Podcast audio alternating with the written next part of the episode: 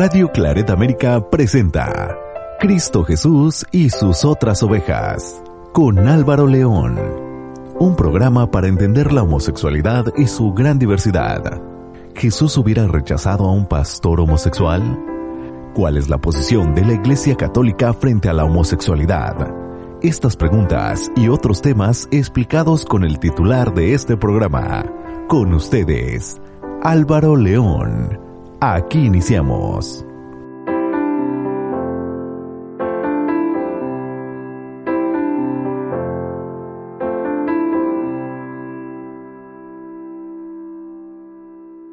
Hola, ¿qué tal, estimado Radio Escucha? Gracias, gracias por estar con nosotros en un programa más de Cristo Jesús y sus otras ovejas, con el titular de este programa, Álvaro León Monsalve Aguilar. Vámonos en estos momentos a conectarnos a ese hermoso país, a Colombia, para darle la más cordial bienvenida a Álvaro. Álvaro, ¿cómo te encuentras? Bienvenido. Muchísimas gracias, Jorge. Muy bien, aquí con algo de lluvia. Ah. Son los efectos de la famosa, del efecto de la niña, ¿no? Ah, sí, debe ser. Que nos golpea mucho, pero muy bien, aquí retomando el programa, mi querido Jorge. Así es. Muy bien. Así es, Álvaro. Este, la semana pasada tuvimos la oportunidad de escuchar una maravillosa historia que hiciste el favor de compartirnosla con nosotros, que resultó muy interesante para muchos colaboradores de Radio Clareta América. Eh, Álvaro, muchas gracias por compartirla, eh. Este, y también eh, quedó pendiente un tema más que estoy más que seguro que va a ser igual de interesante. Eh, este tema que nos traes el día de hoy es acerca de las Olimpiadas de Tokio, Álvaro. Cuéntanos, por favor. Mm, sí, a ver. Nosotros hemos pretendido mm, en este programa, eh, desde una perspectiva de y cuando hablamos de fe es de, de cualquier dimensión de fe que tenga, que tenga quien nos escuche, es eh, de propender, de buscar, eh, de resaltar la dignidad a la que todos eh, estamos hechos por ser personas, por ser hijos de Dios, ¿no? Llámese como se llame. Y eh, hemos querido resaltar esas historias eh, que muchas veces no contamos, ¿no? La semana pasada, por eso hemos tenido ese, ciclo de, eso que no se cuenta. Teníamos la historia muy hermosa, por cierto, eh, de la dignidad en la iglesia del pueblo de Dios, de una mujer que fue ordenada como presbítera eh, en, tiempos de persecución comunista y que efectivamente he tenido muchos ecos de, en torno a, la historia de la reverenda Ludmila, que aún vive, ¿no? Y tenemos hoy otro elemento, eh, otros puntos para resaltar eh, en espacio, de un espacio supremamente machista y excluyente como es el deporte, ¿no? Eh, tengamos en cuenta que los olímpicos, los olímpicos del nuevo siglo, eh, fundados por, eh, iniciados por Coubertin, este suizo, fue hecho para hombres, ¿no? Y que progresivamente las mujeres empezaron a, a resaltar o a exigir que ellas también eran deportistas. Pero eso será otro motivo, motivo de otra conversación. Pero ahí mismo, en el deporte, cualquier deporte que llamemos béisbol, básquetbol, eh, fútbol americano, eh, cualquier deporte, en cualquier deporte siempre está sesgado por eh, esa cultura patriarcal y machista de la que hemos hablado.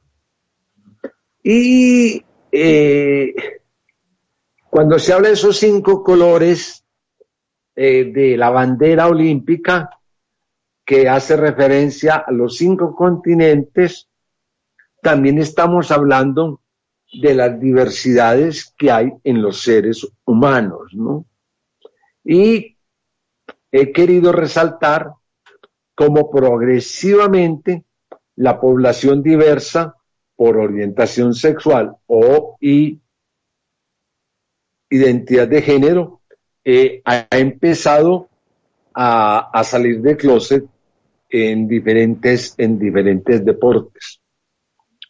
Mm, recordemos una historia de discriminación muy dolorosa, no me acuerdo cuál año, porque ya a veces los años no me, fallan un poco, eh, el hecho de un americano negro eh, en, las Olimpiadas de Berlín, que fue el gran campeón, eh, en donde Hitler quería hacer resaltar la altura y la preponderancia de lo que él quería llamar la raza aria, y un negro lo humilla eh, en el estadio eh, ganando varias carreras, ¿no?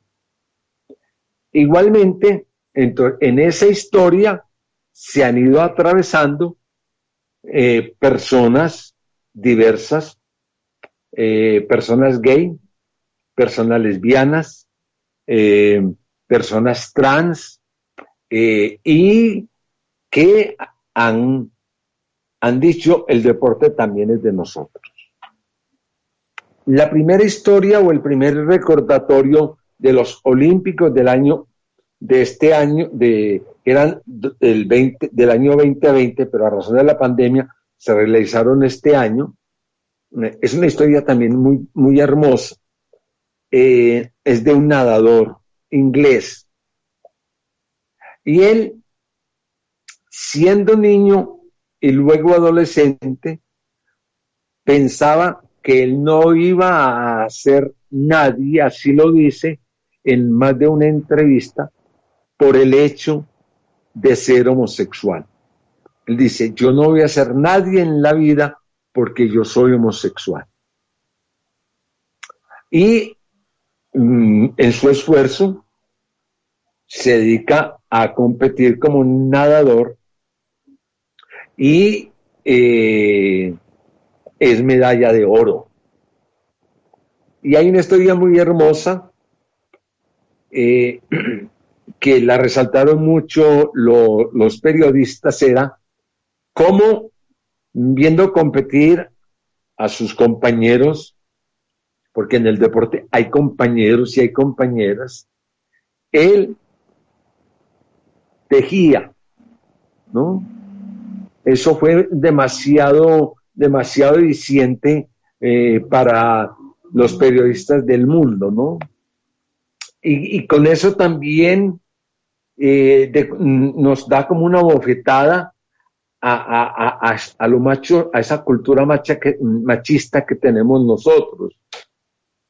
Mm, es que las que bordan, las que tejen son las mujeres. Eh, hay que hacer una observación eh, que el deporte no tiene género. Eh, y, por ejemplo, en la cultura, en nuestras culturas precolombinas, por ejemplo, la cultura, aquí en Colombia existe, está la cultura arahuaca, que es en el norte, hacia, el, hacia el mar Caribe, quienes tejen son los hombres. Eso no es un oficio de mujeres, ¿no? Porque los oficios, el hombre es el que tiene la sabiduría y entonces en el tejido coloca, teje la cosmovisión de, su propia, de su propio pueblo. Y así en muchas, otros, en muchas otras culturas. O como decir que también la jardinería es de mujeres y sabemos que en Europa los grandes jardineros son precisamente hombres. Pero no solamente este chico que es casado con su pareja, eh, se volvió eh, icono como un hombre tejedor porque sus tejidos eh, los dona para una ONG para personas que sufren de cáncer y un pequeño porcentaje para apoyar alguna ONG, una organización sin ánimo de lucro, de chicos y chicas LGBT mm, deportistas. Esa es la, primera historia que tenemos en torno a los Olímpicos eh, de este año 2021 que corresponde al año, al año 2020. Mm, de pensar que no valía nada por ser homosexual es medalla de oro y es un icono para deconstruir eh, paradigmas eh, en nuestras culturas mm, que nos ponen esquemas demasiado rígidos. Tenemos otra historia. Es una chica norteamericana de Estados Unidos de América. Es lanzadora de, de bala. También eh, gana la medalla de plata. Es afro, es americana, es mujer y es lesbiana. Y gana medalla como lanzadora de bala. Tenemos otra historia muy hermosa. Es una mujer, no gana, eh, pero también pone en, eh, en, en las canchas el tema de la diversidad humana. Es una mujer trans, es una mujer trans y que compite eh, en alzamiento de, de es alterofílica. Eh, para eso. No, no, no pasa la clasificación, pero es una mujer trans que también dice, aquí estamos. Y eh, otra historia de un niño que también compite, eh, es americano, es birmano este niño eh, lo recoge un hombre gay en Birmania en situación desnutrición eh, crónica y compite en los Olímpicos. Así pues, mi, mi querido Jorge y quienes nos escuchan, tenemos cuatro situaciones que nos ponen a hablar en, razón de diversidad y de color y de calor humano. Hablamos de un hombre gay, hablamos de una mujer afroamericana, lesbiana, hablamos de una mujer trans y hablamos de un chico camboyano, ¿no? Que fue rescatado por un hombre que asume la responsabilidad de ser padre. ¿Y a qué va? Ya para resumir y para terminar la, la historia, lo que les queríamos hablar es cómo esas cuatro figuras, no, no hablemos de que ponen en alto, nos ponen a repensar nuestros esquemas mentales y a decir en dónde debemos colocar nuestros valores. Una de las historias que más me impactó fue el del niño camboyano que es adoptado por un hombre gay y que este niño no es gay y que le permite vivir porque él estaba casi en situación de muerte en estos, eh, porque ustedes saben, Birmania estado en una situación política supremamente compleja. Y terminar en un chico, en un hombre que decía, yo no valgo nada, yo no valgo nada porque yo soy un hombre gay y es eh, oro eh, como nadador en los Olímpicos eh, de Tokio 2020 realizados por la pandemia en el, en el año 2021. Vaya la historia que nos acabas de contar. Eh, Álvaro, eh, eh, te estaba escuchando y estuve reflexionando acerca de, la, de este gran personaje que adoptó a este niño.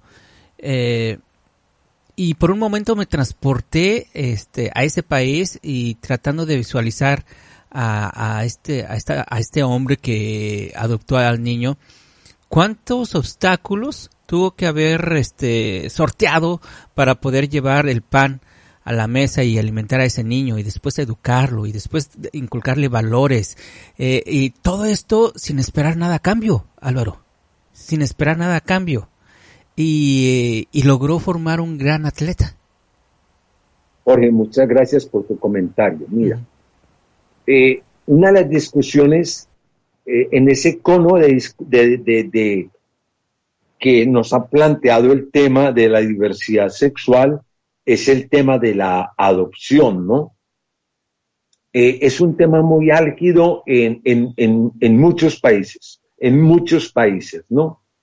Una de las primeras es, eh, de las primeras situaciones es, dicen quienes están en contra de la adopción por parte de personas homosexuales, ya sea hombres o mujeres, eh, que no le van a permitir al niño o a la niña adoptada, adoptante, eh, valores, ¿no?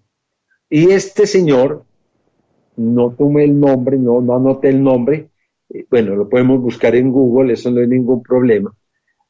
Eh, fue capaz, lo que estás diciendo, fue capaz de sacar a ese niño, de la miseria absoluta, de la miseria humana, humana, y lo hace un ser humano con valores. Y valga la observación, en una sociedad como la sociedad norteamericana, a ratos tan sesgada y con puntos como a ratos muy para adelante y a ratos muy hacia atrás, ¿no? Eh, esa discusión, por eso la ponía, ese ejemplo lo, pongo aquí en el programa, porque cuando se llegó en Colombia a este tema, los que estaban, los que aún están en contra de la adopción por personas eh, diversas por, orientación sexual e identidad de género, eh, dicen ustedes no son capaces de crear buenos seres humanos. Y hay un detalle, mm, hay estudios psicológicos, hay estudios, tengo un estudio, tengo dos estudios, hay uno de un, un estudio en Inglaterra y un estudio en España, en donde se ha demostrado que los padres no definen la orientación sexual de sus hijos. Y ese estudio lo hicieron precisamente con padres homosexuales. Ahí me va una historia de dos grandes amigos que tengo de Uruguay. Eh, uno es médico veterinario, los los dos son médicos veterinarios, sí, y son grandes líderes en, América Latina y adoptaron a un niño por un motivo de, muchos, de muchas situaciones y su, y su hijo es heterosexual, ¿no? O como tengo la historia, perdone que me, me, me, alarga ahí en, ese, en, esta, en este comentario, tengo otra historia un amigo mío, un, historiador de acá de una universidad pública eh, de Medellín, que eh, son dos madres, dos mujeres lesbianas eh, tienen su hijo, él es gay, él es gay, él es historiador, y él a su vez tiene un hijo ya de 14 años y, uno goza viendo la calidad humana de esas personas al, lado de uno, mi querido Jorge. Sí, definitivamente, Álvaro. Este, yo creo que estas historias, eh, también el este gran atleta que eh, sí, miles, millones fuimos testigos de ver, de verlo tejer, este, en lo que esperaba su turno. Ay, Dios mío, una, no, ¿cómo, ¿qué palabras, eh, ah, quisiera encontrar las palabras que reflejaba esta, esta imagen? Bajo tanta presión, él simplemente utilizó lo que le ayudaba a relajarse. Eh, sí. Punto. Solo relajarse y lo que significaba para todas las personas que lo estaban viendo los millones de personas que lo estaban viendo, ¿no? Sí, sí, sí. No, increíble, este, y una gran persona también, un gran, digo, para llevar, llegar a esas alturas se necesita mucha disciplina, este, mucho amor propio también, eh, mucha organización, en fin, son personas este, que están en otro nivel. Así es que definitivamente historias este, dignas para seguir escuchándolas y para tomarlas como eh, ejemplo, estimado Álvaro. Eh, Álvaro, pues antes de concluir con el programa, ¿qué le entregas a, este, a tu público? Pues mira, me, me pones a pensar de un gran amigo eh, artista, él es director de, una, de una organización de teatro de, acá de Medellín, que se llama Ciroma, él se llama Juan Incapié, y mm, cuando su madre se da cuenta, no sé cómo fue la razón, si él le contó, en fin, que él era gay, eh, le dice la mamá a Juan, mira mi hijo, los, yo tengo una, en mis manos, cada una de mis manos tiene cinco dedos y cada uno de los dedos es distinto al otro. Y yo te quiero tan cual eres distinto a tu otro hermano o a tu otra hermana. Y cuando nos han puesto a, a vivir en el odio, a vivir en el rencor, estas, estas historias de vida eh, nos tienen que poner a, a, bajar la guardia y a mirar eh, hacia ese Jesús que vino a predicar eh, una palabra, una, un, un, lema de vida que tuvo, era amaos los unos a los otros como yo os he amado. Y a él no le puso color a esa palabra amor. Mm. Amaos los unos a los otros como yo os he amado. Y pare de contar. Así es. Y esas palabras que lleguen a usted, estimado Radio Escucha, si se ha identificado con la historia de Álvaro, con alguna de las que Álvaro nos ha entregado, si se ha identificado con alguno de sus tantos programas que ha transmitido aquí a través de Radio Clareta América, pues esas son las palabras que resume todo. amaos el uno a otro como yo los he amado. Así es de que todos, todos somos hijos de Dios, todos merecemos respeto, todos merecemos amor, todos merecemos la oportunidad de, vivir dignamente. ¿No es así, Álvaro? Así es, mi querido Jorge. Y esa es la razón del programa, mi querido. Exacto, definitivamente. Ese es el propósito. Así es de que, por favor, dé un paso adelante, que eh, todos, todos merecemos vivir una vida digna. Eh, espero que le haya ayudado este programa y compártalo. Hay que compartirlo, este Álvaro, todos los radioescuchas que puedan.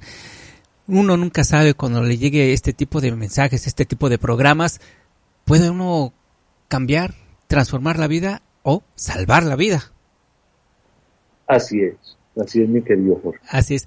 Álvaro, pues no resta más que agradecerte tu amable este, aportación, como cada semana eh, la entregas y con ese gran compromiso a esta gran comunidad LGBT. eh, esperando que este programa le llegue a miles y miles de personas. Álvaro, muchas gracias.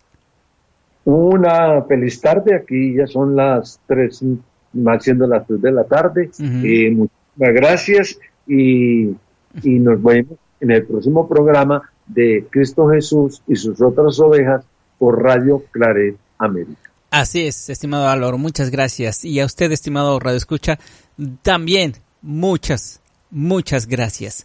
Gracias por sintonizar Cristo Jesús y sus otras ovejas con Álvaro León Monsalve Aguilar. Esperamos contar con usted la próxima semana en un programa más. Por lo pronto, le mandamos un fuerte abrazo. Cuídese mucho. Hasta la próxima.